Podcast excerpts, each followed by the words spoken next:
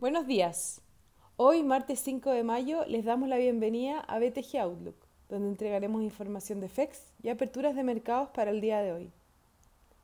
El tipo de cambio abre en 833.75, a la baja con respecto a ayer ante las expectativas de que más economías comenzaran a relajar sus planes de confinamiento.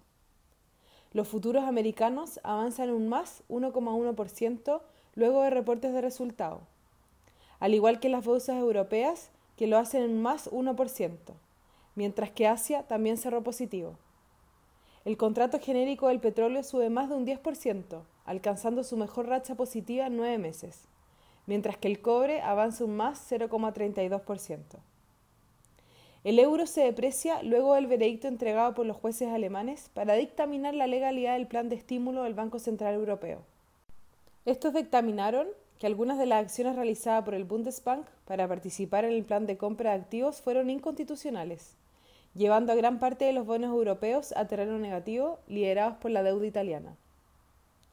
A medida que las muertes por la pandemia han alcanzado los 251.000, varias economías intentan liberar algunas restricciones.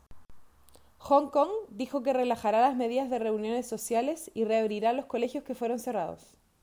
California, el primer estado en adoptar medidas de confinamiento en Estados Unidos, dijo que comenzará a relajar algunas de estas a partir del viernes, e Italia abrió su economía luego de dos meses, al igual que España.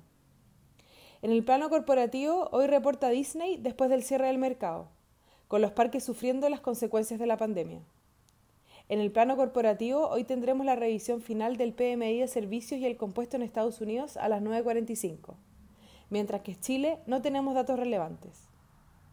Con respecto a los indicadores técnicos, el tipo de cambio transa en 834 en la apertura, a la baja con respecto al cierre de ayer ante el optimismo de los mercados.